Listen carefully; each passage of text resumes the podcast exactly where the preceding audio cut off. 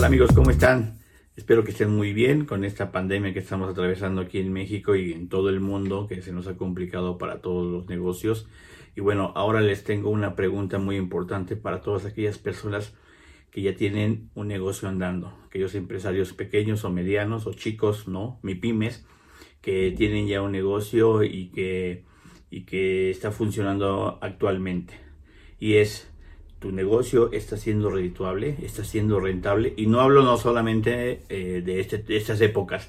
Sabemos que estas épocas son muy difíciles, no solamente aquí, sino en muchas partes del mundo, en muchos países, en muchas ciudades. Hablo desde que iniciaron con su proyecto. Cómo se están dando cuenta que su negocio está siendo productivo.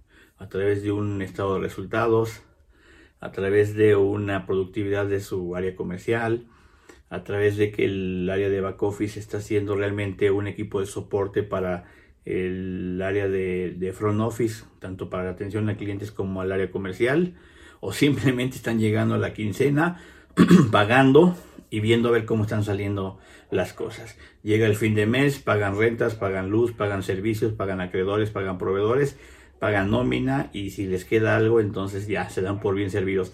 Si ese es realmente lo que están haciendo, híjole, creo que están haciendo algo mal.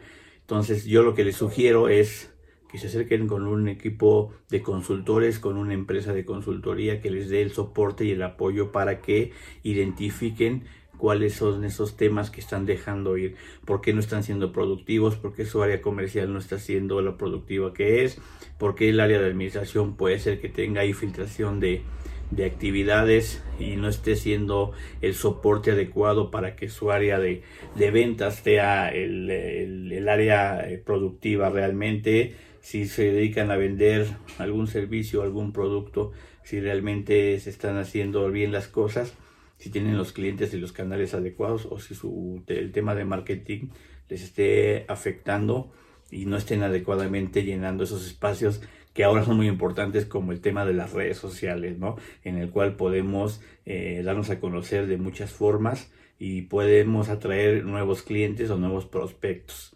Los invito a que revisen mi canal, eh, mi, mi, podcast. Eh, más adelante ya está preparando el siguiente capítulo del nuevo podcast.